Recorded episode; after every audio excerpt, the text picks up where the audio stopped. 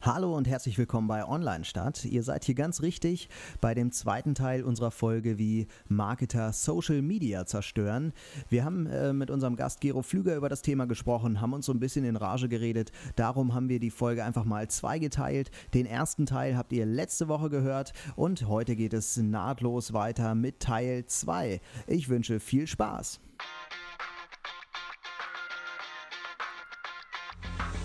Herzlich willkommen bei Online Stadt, eurem Podcast zum Thema Online Marketing. Heute mit einer neuen Folge zum Thema, wie Unternehmen und Agenturen Social Media kaputt machen.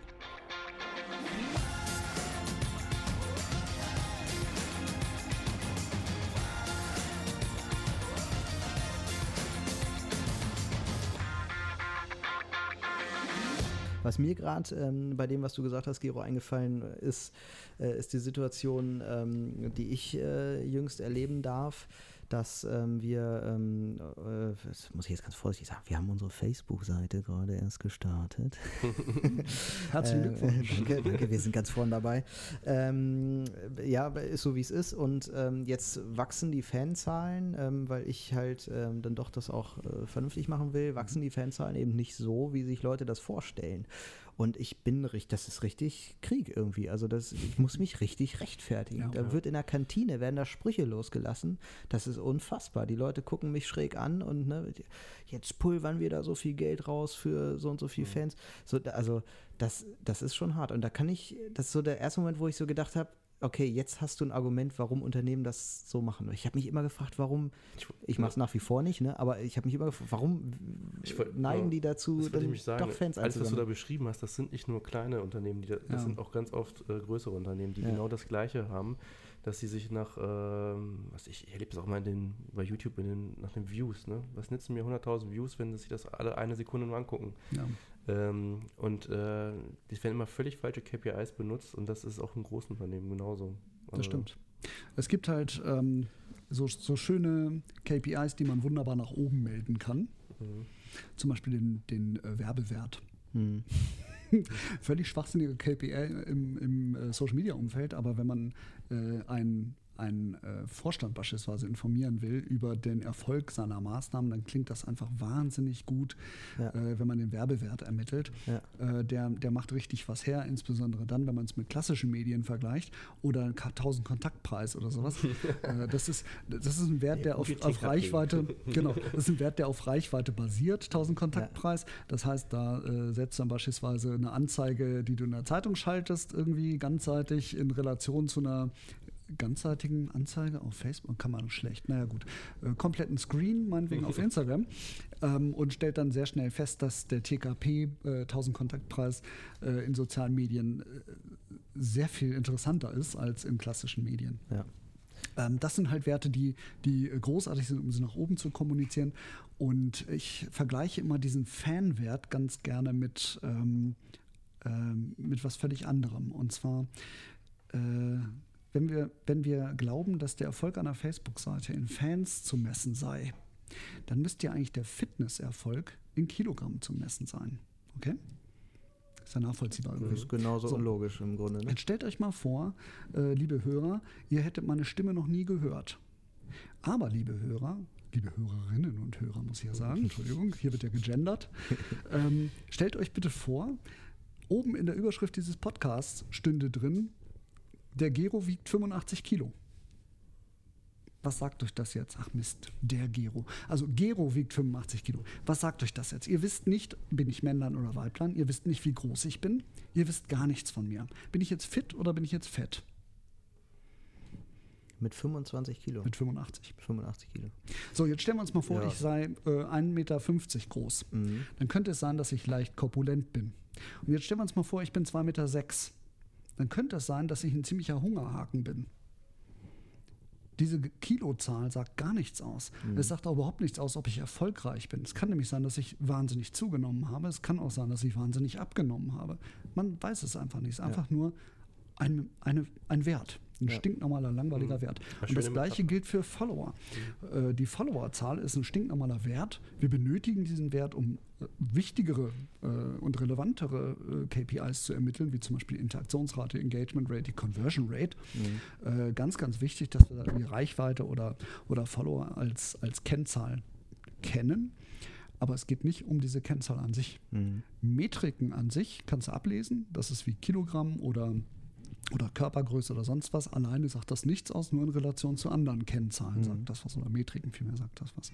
Wir benötigen halt Werte, die man errechnet. Und das sind in aller Regel irgendwelche Quotienten. Mhm. So, und äh, das ist vielleicht auch für deine mhm. Leute in der Kantine ja, genau, ganz ja, hilfreich. Ja, genau. also vorbeigehen, dass du dir mal erklären. Genau. Ja, das ist immer, das, die Schwierigkeit dabei ist ja leider, dass die Leute halt nicht mit mir reden. Also das, was ich jetzt halt ja. mache, ist immer allen Teams anzubieten, Mensch, ladet mich ein, auch wenn wir jetzt keine Schnittmenge haben oder so, was die Themen angeht. Äh, aber ich erzähle euch gerne, was wir da so machen, wenn es euch interessiert. So. Und das, äh, die, ich werde auch teilweise eingeladen und dann gibt es auch immer diesen Aha-Effekt. Ja. Äh, dann erkläre ich das äh, so ähnlich wie du genau. gerade mhm. und ähm, sage, worauf es ankommt. Äh, ich nutze tatsächlich äh, gerne die Reichweite als Argument, weil es einfach leicht zu kommunizieren ist oder ja. le leichter als alles andere. Das, das sehe ich, seh ich auch so. Und, aber ansonsten muss ich sagen, die Leute fragen ja nicht danach. Ne? Die kommen ja nicht zu dir und sagen, Mensch, äh, kommt mir komisch vor, dass wir so wenig Fans haben. Wie ist denn das? Das macht ja keiner. Sondern die sitzen da und sagen, hey, was ich hier, da sitzt der, der Trottel da mit seinen 300 Fans oder was. so, ja gut, so aber äh, das, ne? letztendlich also. die, die relevanten Fans, in der Tat, du benötigst eine gewisse Zahl an Fans, um äh, Daten letztendlich zu sammeln, die du mhm. brauchst, um herauszufinden, wann du zum Beispiel sinnvollerweise postest. Das heißt, sprich, wann du Menschen organisch erreichen kannst. Äh, du benötigst dafür Fans. Das ist von Branche zu Branche unterschiedlich, das ist von Unternehmen zu Unternehmen unterschiedlich, wie viele das sind. Mhm. In meinem Falle würden mir ungefähr 300 Fans reichen, um eine vernünftige Datenbasis äh, darzustellen. Äh, ich habe aber tatsächlich dann irgendwann auch äh, festgestellt, dass ein Social Media Berater möglichst doch eine vierstellige Zahl Fans haben sollte, damit er ernst genommen wird. Es ist äh, ja, ja. absolut ja. absurd, aber ich habe es nun mal mit Laien zu tun in aller Regel. Und äh, insofern habe ich dann schlicht und ergreifend, und das würde ich dir dann jetzt auch empfehlen, eine Fankampagne gemacht. Das heißt, äh, ein paar hundert Euro investiert, um Leute zu finden, die grundsätzlich ein Interesse an mir haben. Da gibt es ja bei Facebook mhm. die ein oder andere Möglichkeit, Werbung zu schalten. Und ich würde mich da vertrauensvoll an deine Agentur wenden, äh, damit äh, die das mal für dich aufsetzen. Und äh, dann hast du innerhalb relativ kurzer Zeit auch eine vernünftige Anzahl an Fans, die sinnvolle äh, sinnvollerweise auch tatsächlich an deinem Unternehmen interessiert sind. Wobei ja ähm, Facebook selbst schon äh, differenziert zwischen Menschen, die fanfreudig sind und Menschen, die äh, interaktionsfreudig sind. Ja. Da, da, ist ja ein Unterschied. Und ich ja. glaube, das ist jetzt so meine Theorie, wir weichen so ein bisschen, ein bisschen mhm. vom Thema ab, das ist jetzt so meine Theorie, dass äh, die Menschen, die fanfreudig sind, wenn die in der Folge nicht sehr interaktionsfreudig sind, dann habe ich mir die falschen Fans geholt Nö, eigentlich. Deswegen, eigentlich nicht. Ich, also ich suche mir absichtlich die, die nicht so fanfreudig sind, sondern interaktionsfreudiger, weil wenn die dann Fan werden, dann habe ich die Fans, die so richtig viel wert sind. Also so das stimmt, theoretisch ja, praktisch ähm, ist das eigentlich egal. Okay. Weil du deine, deine Fans ja nutzen kannst, um zum Beispiel eine sogenannte Custom Audience aufzubauen, hm. die dann wiederum basiert auf den Interaktionen der letzten, ich sag mal, 30 Tage oder 365 Tage oder sowas, irgendwas dazwischen. Ähm, und äh, das bedeutet dann wiederum, dass ähm, du auf, auf, dieser Custom, also Custom Audience ist eine, eine Zielgruppe, die du erstellst, ein Publikum, das du erstellst, äh, eben ähm, aufgrund der aufgrund, vorhandenen. Ne? Aufgrund der vorhandenen. Also in mhm. diesem Falle sind es meinetwegen, du hast 300 Fans oder was auf deiner Seite und jetzt guckst du dir halt an, wer von diesen 300 Fans in den letzten 365 Tagen mit dir ähm, interagiert hat. Da mhm. ihr erst ein paar Monate auf dem Markt seid, sind das wohl alle. Mhm. Und daraus machst du jetzt eine sogenannte Lookalike Audience. Das heißt, Facebook sucht sich statistische Zwillinge dieser Leute. Mhm. Und die sprichst du an mit einer Anzeige für Likes. Mhm.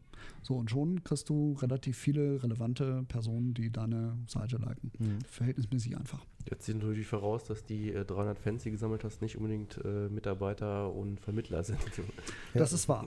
Und äh, das ist äh, übrigens auch ein kleiner Tipp am Rande. Wer eine Facebook-Seite neu startet, sollte nicht seine persönlichen Freunde und Familienmitglieder einladen, sondern wirklich nur äh, relevante Personen, die also grundsätzlich an der Leistung des Unternehmens interessiert sind. Mhm.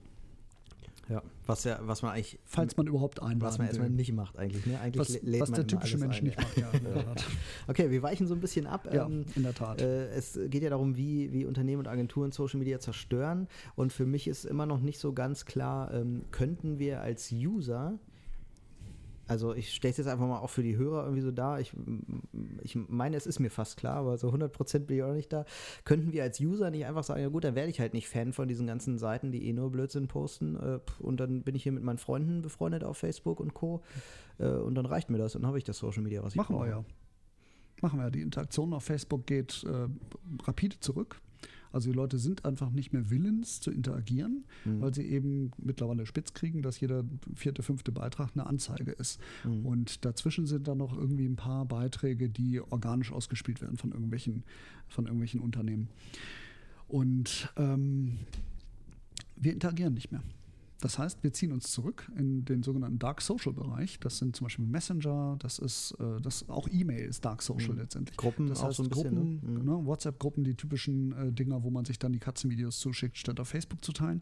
Mhm. Ähm, TikTok, Torwald. TikTok, ja, TikTok ist super. TikTok ist großartig. Mhm. Snapchat. Snapchat ist der mhm. Klassiker für Dark Social. Mhm. Sachen, die du dir ein, zwei, dreimal angucken kannst und dann sind sie weg, dann werden sie gelöscht. Äh, die Stories, die gesamten Stories sind eigentlich Dark Social, weil nach 24 Stunden sind sie futsch. Mhm. Großartig.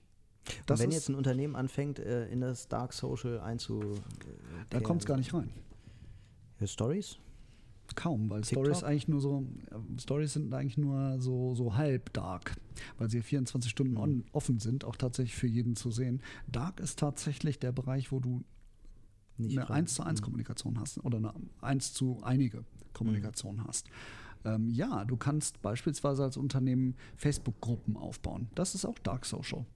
Und wenn du es schaffst, eine Nutzerschaft in deine Gruppe reinzubekommen, die dann auch einen, einen Wert hat, nicht diesen ominösen Mehrwert, sondern einen wirklichen Wert, weil sonst, warum sollte ich sonst einer Gruppe beitreten? Ich brauche also erstmal einen Wert. Diese Gruppe muss für mich als User einen Wert darstellen. Wenn ich das schaffe als Unternehmen, dann ist das super. Äh, demnächst wird das auch so kommen. Also bei Facebook gibt es dann äh, viele, viele Möglichkeiten mehr in diesen Gruppen. Zum Beispiel kann man innerhalb der Gruppen werben. Man kann mhm. dort, dort, dann Anzeigen schalten. Das heißt, das dieser Bereich machen. wird auch genau. kaputt gemacht, ganz genau. ähm, in der Tat, also äh, die Kommerzialisierung der Social Media Plattform ist, glaube ich, das, was die mhm. Sache wirklich kaputt macht. Ne? Bei, bei, bei Facebook geht es noch einigermaßen. Da ist wirklich nur jeder vierte, fünfte Beitrag eine Anzeige. Bei Instagram ist jeder zweite, dritte Beitrag äh, ist sponsert. Ich hatte in der 11. Klasse einen Philosophiekurs und da hat man die Seerose genommen und äh, hat die Geschichte der Seerose erzählt, die sich äh, an einem Teich ausbreitet und immer weiter ausbreitet, so lange, bis sie den ganzen Teich äh, komplett bedeckt und in der Folge vergammelt der Teich. Und die Seerose hat keinen keine Lebensgrundlage mehr. Irgendwie ja, so klassische ne? Virusinfektion. Ne? ja, irgendwie so ist es, ist es hier auch. Ne? Ja. Irgendwie ist es sehr zerstörerisches Marketing, weil man ja. immer irgendwie die höchsten Zahlen. Also eine Sache wollte ich noch loswerden, ist ja mit dem, äh, wir reden immer von Facebook und Reichweite, äh, ein, dass sie eingebrochen ist und so weiter. Das betrifft den Newsfeed. Also wenn wir sagen, hier, wenn ich mit einem Unternehmen schaffe, eine Gruppe, um mich, äh, eine Facebook-Gruppe aufzubauen, die wirklich Leute mhm ähm, interessiert, was ich dazu sagen habe und die mit mir in Dialog treten, dann habe ich da auch eine super Reichweite. Also dieser Reichweiteneinbruch bei Facebook, von dem alle sprechen, das ist der Newsfeed, ne, über den wir sprechen. Ja, aber mhm. auch da ist beispielsweise der Reichweitenanbruch bei der einen Firma mehr und bei der anderen Firma weniger. Äh, der Punkt ist der, wenn du relevanten Inhalt bringst, hast du keinen Reichweite. Genau, da wollte ich auch noch was zu sagen, weil du das äh, Beispiel mit dem ähm, Fitnessstudio und deinem Körpergewicht gebracht hast. Ich sage nämlich dem Kunden immer, weil es geht immer das Thema Gewinnspiele, ne? Und dann sage ich immer. Wenn dir nichts mehr einfällt, machst du ein Gewinnspiel. Dann sage ich immer, das ist Zucker, aber wir brauchen Kohlenhydrate. genau. Ja. das ist wahr. Also äh, Gewinnspiele sind so ganz klassisch, um, um äh, Reichweite, Interaktion wieder hochzureißen. Äh, aber das ist nicht nachhaltig. Ne? Also, mhm. das ist auch ein sehr gern genommenes Beispiel. Da verlost irgendein Unternehmen ein iPad und hat plötzlich, also äh, Bedingung ist natürlich, so, ne? ja. Bedingung ist natürlich äh, Liken der Seite, okay, darf man ja machen. So, und dann liken die Leute die Seite, um das iPad gewinnen zu können und anschließend äh, sackt die Interaktion und die Reichweite quasi in den Abgrund. Es sei denn, ich poste viel Apple-Content. Ja, wenn du, wenn du, wenn du, wenn du was weiß ich, ne? Mobil, äh, Mobilverträge verkaufst und wenn du Apple-Zubehör verkaufst, mhm. dann ist das okay. Aber wenn du beispielsweise die kleine Boutique um die Ecke bist oder ein Handwerksbetrieb mhm. oder eine Versicherung, äh, du hast keine Möglichkeit von irgendwelchen Upsell- oder Cross-Sell. Ich habe aber sogar nichts. Auf, ich habe auf einem Kongress äh, neulich, meines war sogar die äh, All Facebook Marketing Conference, da habe ich gelernt, ähm, dass ähm, sogar das nicht mehr gut ist. Also ein Gewinnspiel für das eigene Produkt zu machen, also wo man das, das eigene Produkt gewinnen kann, ist sogar auch nicht mehr gut, weil es mittlerweile so Gewinnspiel-Mafias gibt, mhm. ähm, die äh, in sozialen Netzwerken, die permanent nach Gewinnspielen suchen und die wollen alles gewinnen ähm, und äh, hinterher teilen die sich. Die verkaufen das wieder oder so und teilen sich dann schön, ja. teilen sich das mhm. und dementsprechend hast du selbst, wenn du dein eigenes Produkt verlost, nicht die Leute, ja. die an dem Produkt interessiert interessiert sind. Also Gewinnspiel ist mittlerweile irgendwie immer doof. Ich sagte es ja gerade schon scherzhaft, wenn dir nichts mehr einfällt, dann machst du ein Gewinnspiel. Ja. Wenn, und, und wenn du keinen Bock mehr auf deine Seite hast, dann machst du ein Gewinnspiel, ja, wenn du deinen Laden eh abschließen willst. also du kannst natürlich Gewinnspiele auch so promoten, dass du tatsächlich äh, das, äh, den Beitrag im Prinzip bewirbst, aber nur an deine eigenen Fans. Das heißt, mhm. äh, du hast äh, im Prinzip so eine Art so eine Art Danke, Dankeschön dafür, dass du Fan unserer Seite bist und hier kannst du an unserem aber das würde ja gefunden teilnehmen. werden von den Mafias, die würden den Beitrag ja finden. Ja, das mag sein, äh, aber du kannst äh, das Gewinnspiel zum Beispiel so kurzfristig machen, dass das nicht mehr greift. Du kannst zum Beispiel okay. sagen, okay, das Gewinnspiel läuft von heute bis morgen. Mhm. Und ist dann halt nur ein kleiner Wert oder sowas. Ähm, und du hast dann eine Promotion laufen, eine Anzeige über einen Tag und bitte, bitte, liebe Zuhörerinnen und Zuhörer, nicht den äh, Jetzt bewerben-Button klicken, der funktioniert nicht so richtig, ähm, sondern immer schön über den Werbeanzeigenmanager gehen.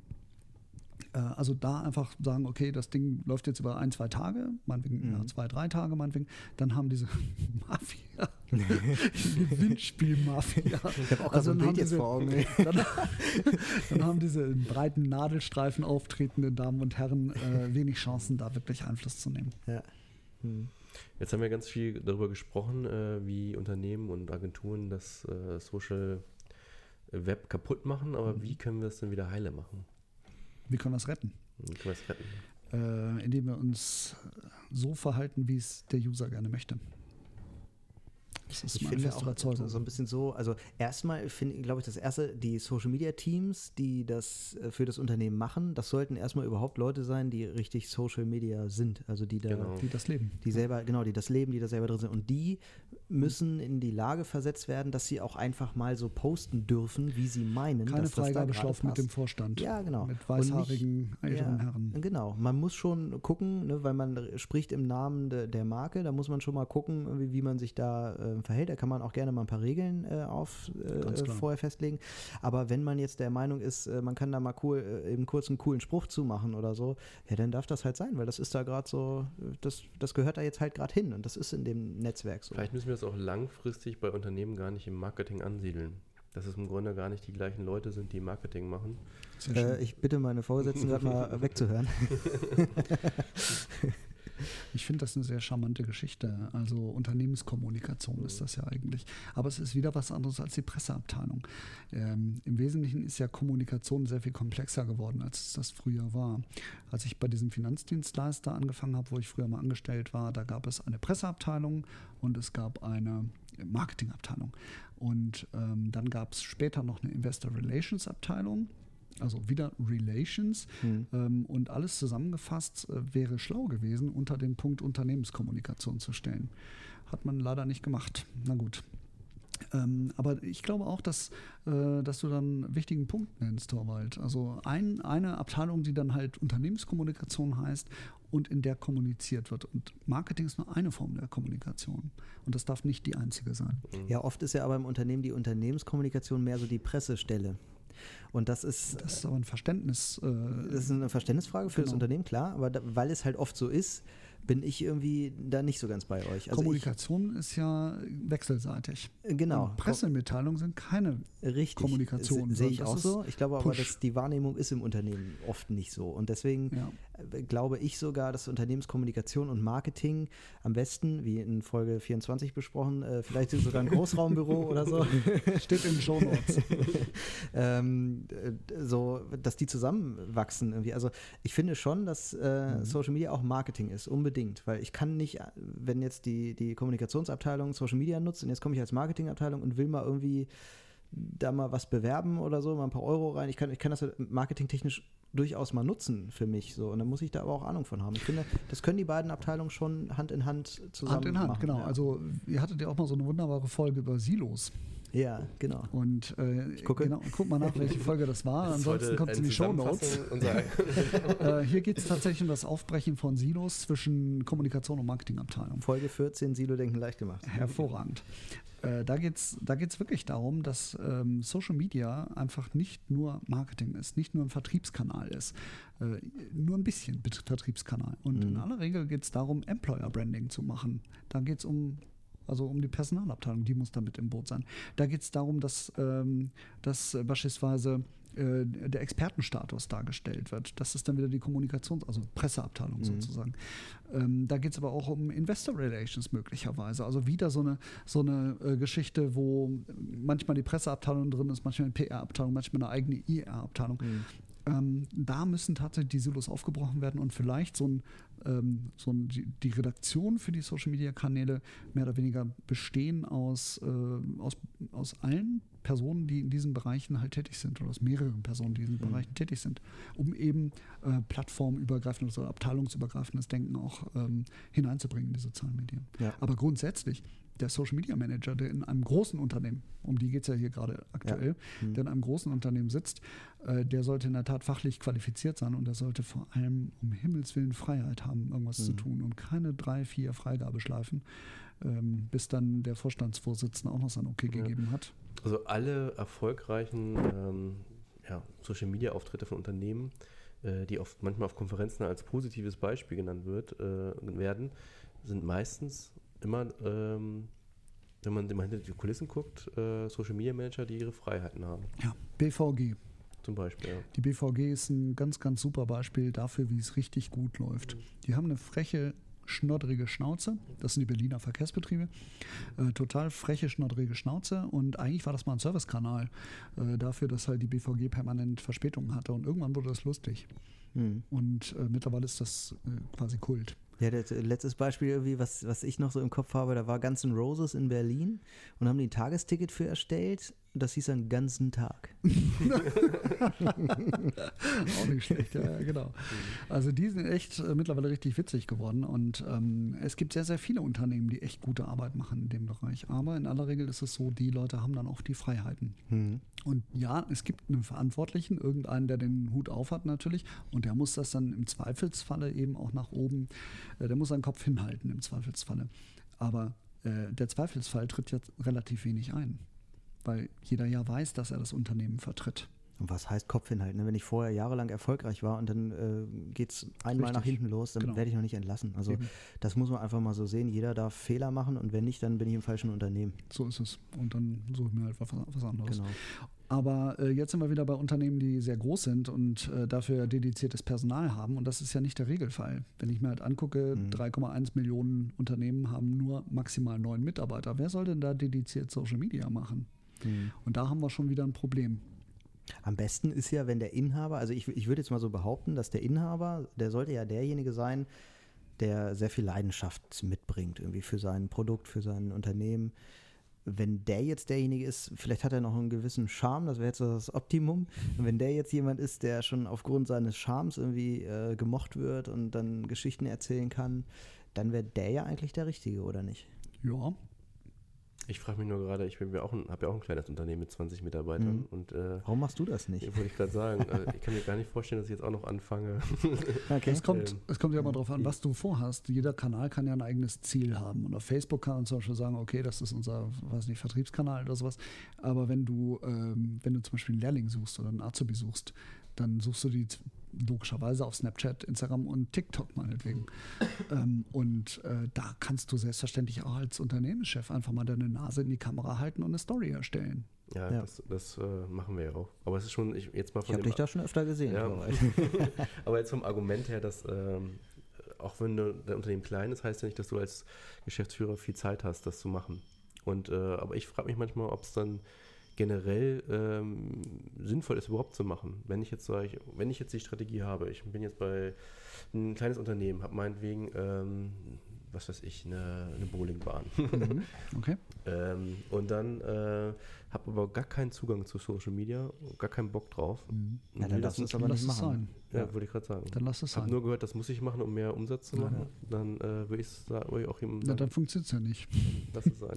Wenn ich nur mehr Umsatz machen will, dann funktioniert das nicht. Das heißt Social Media und nicht Selling Media. Ja.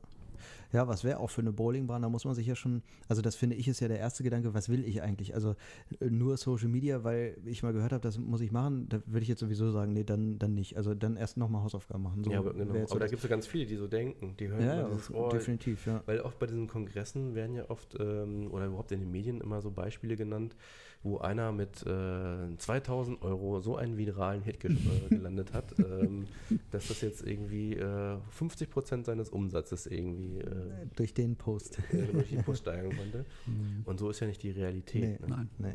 Das ist äh, sehr viel Glück.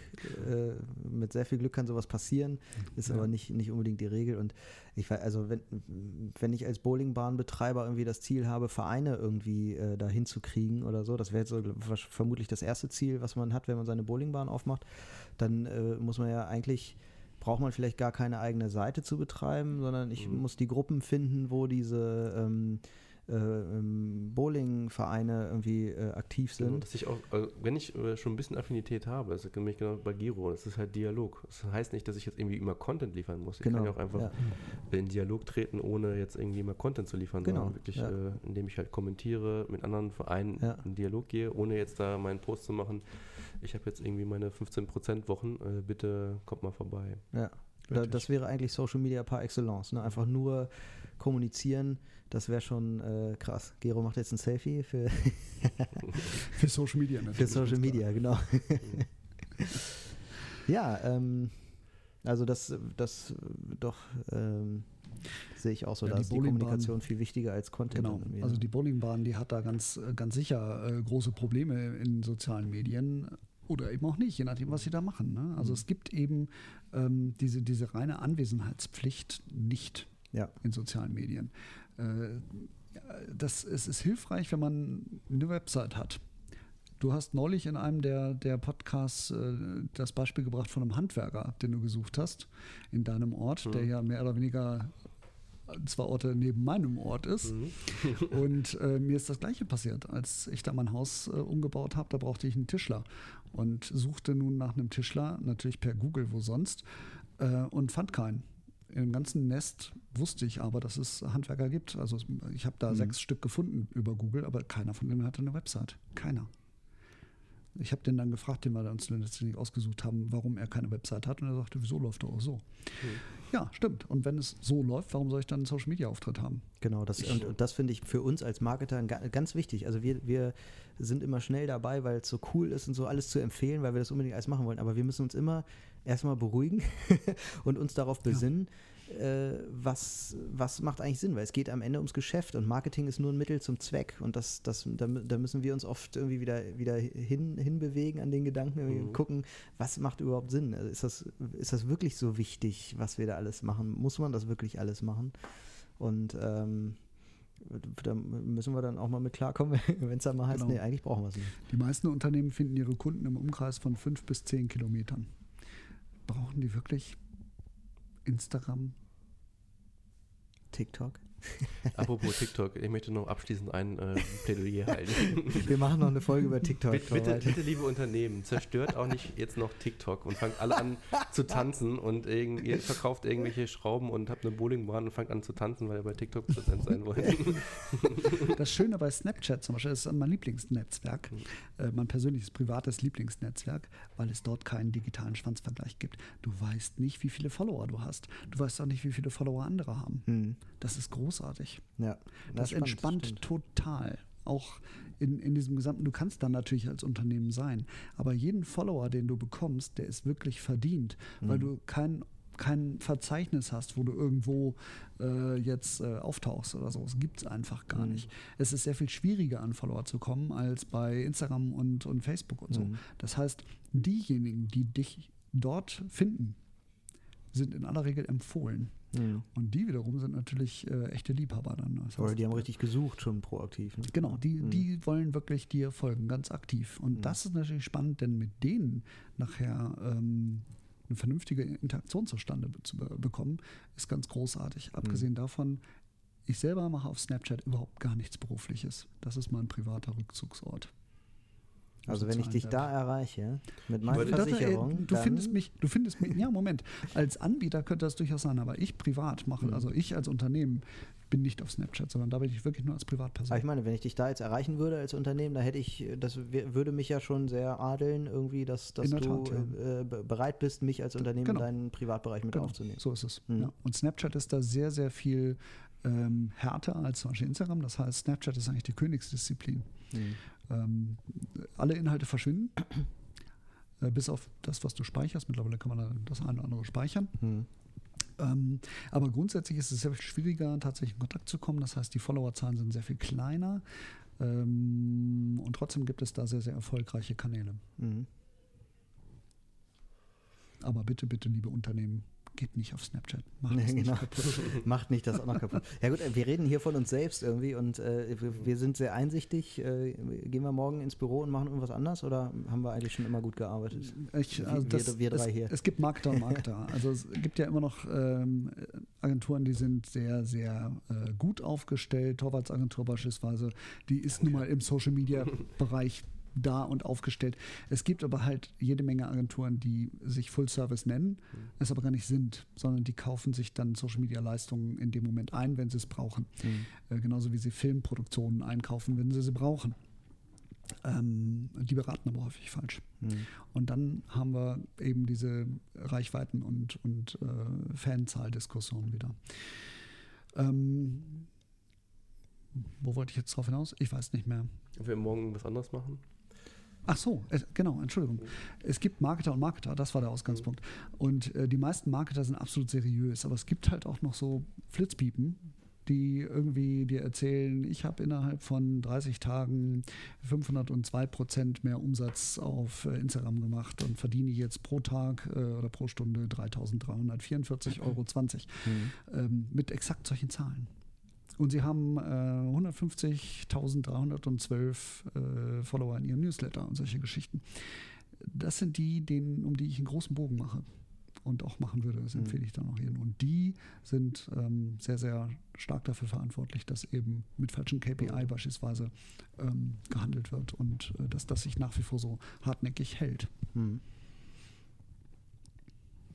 Also ich kann von mir noch sagen, ähm, was ich, was mich heute wieder ähm, bestärkt hat, ähm, ist äh, etwas, was ich eigentlich sowieso immer mache, was ich aber, ähm, was heute wieder bestätigt wurde, so immer dieses nochmal drüber nachdenken. Ist das wirklich gerade sinnvoll? Weil ich, äh, gerade ich jetzt im Unternehmen, neige ähm, schnell dazu, den, den, den Weg zu gehen, der irgendwie gerade verlangt ist, weil der, da wird halt viel von Leuten mhm. verlangt, die keine Ahnung von Social Media haben.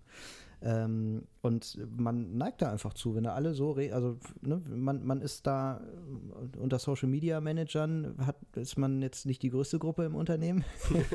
und ähm, dann reden halt eine Vielzahl von Menschen ähm, blöden Kram oder falschen Kram. So. Man ist dann mhm. selber, und das, da, da versuche ich mich immer reinzuversetzen in die Rolle des Beraters. Also ich, ich sehe mich dann ganz stark in der Rolle zu sagen, äh, die sind halt, die sind ja nicht doof, die Leute, ganz im Gegenteil. Ne? Aber äh, ich sehe mich dann in der Rolle aufzuklären. Und ich glaube, das ist ganz wichtig, dass man halt ähm, klar macht, wie es richtig ist, sich da selber auch immer wieder dran mhm. erinnert, dass man das alles überdenken muss, was man da macht, um halt nicht da rein zu fallen, wo ganz viele Unternehmen schon drin sind in dieser ja. äh, Fanschraube. Ja, nicht gibt, einen einfachen Weg gehen. Ja, es genau. gibt auch ähm, sehr viele Unternehmen, die, also ich werde häufig gebucht tatsächlich von äh, Leuten, die Social Media machen, ganz aktiv, die Social Media Manager in ihrem Unternehmen sind und äh, sagen, ich dringe nicht durch. Ich dringe bei den verantwortlichen Personen nicht durch. Ich weiß genau, wie es funktioniert, aber ich dringe nicht durch. Komm du bitte zu uns, mach einen Workshop und äh, mhm. erzähl denen mal, wie das geht. So, dann stehe ich da für viel Geld und erzähle den, äh, den Großkopferten, wie es gehen soll. Und der, der mich gebucht hat, letztendlich sitzt dann dabei, grinst sich ins, äh, ins Fäustchen. Und am Ende darf er dann so machen, wie er es eigentlich machen mhm. wollte. Insofern bitte wieder der, äh, der Appell, auch wenn ich mir jetzt finanziell gerade ins eigene Knie schießen, äh, lasst euren Social Media Managern gerne ein bisschen mehr freie Hand. Die mhm. wissen in aller Regel sehr gut, wo es lang geht. Ja. Kann ich nur bestätigen. Ja, alles klar. Haben wir eine schöne, eine schöne lange Folge. Ich kann mir vorstellen, dass ich die im Nachhinein, äh, also wenn ihr sie hört, ist sie vielleicht schon zweigeteilt und ihr hört gerade Teil 2, weil wir ganz schön lange gesprochen haben. äh, ich fand es aber toll, äh, deswegen haben wir auch so viel weiter gesprochen. Ich denke, ähm, wenn wir jetzt noch einen Wein aufmachen, dann ähm, äh, könnten wir noch zwei Stunden sprechen. Also tolle Folge. Wir haben immer wieder Stoff für neue Folgen. Finde ich super. Schön, ja. dass du da warst. Ja, Gero. vielen Dank, Gero. Es hat mir sehr viel Spaß gemacht. Danke für die Einladung. Ich freue mich sehr, hier gewesen zu mhm. sein. Ja, man merkt auch, dass das Thema auf jeden Fall lebst und dass äh, du Spaß dran hast und dass du äh, Berater bist. Also gerade diese Metapher mit dem äh, deinem Körpergewicht äh, ist bei mir auf jeden Fall sehr stark hängen geblieben. Da muss ich jetzt nochmal dazu sagen, Gero ist ein sportlicher, schlanker Typ. also man muss da vielleicht dazu sagen, vor allem, dass ich von 97 Kilo runtergekommen ah, bin okay. auf 85. Sehr gut. Also ja. Tatsächlich ein, ein Fitnesserfolg. Ja. Respekt. Danke. Nicht schlecht. Genau. Und das nachdem gestern ein Marathon war hier in Hannover. da war ich nicht dabei. ja, alles klar. Ähm, insofern äh, verabschieden wir uns heute ähm, mit einer äh, langen Folge und ähm, freuen uns auf die nächste Sendung, die am kommenden Montag erscheint. Ja, bis bald. Bis dahin. Ciao. Ciao.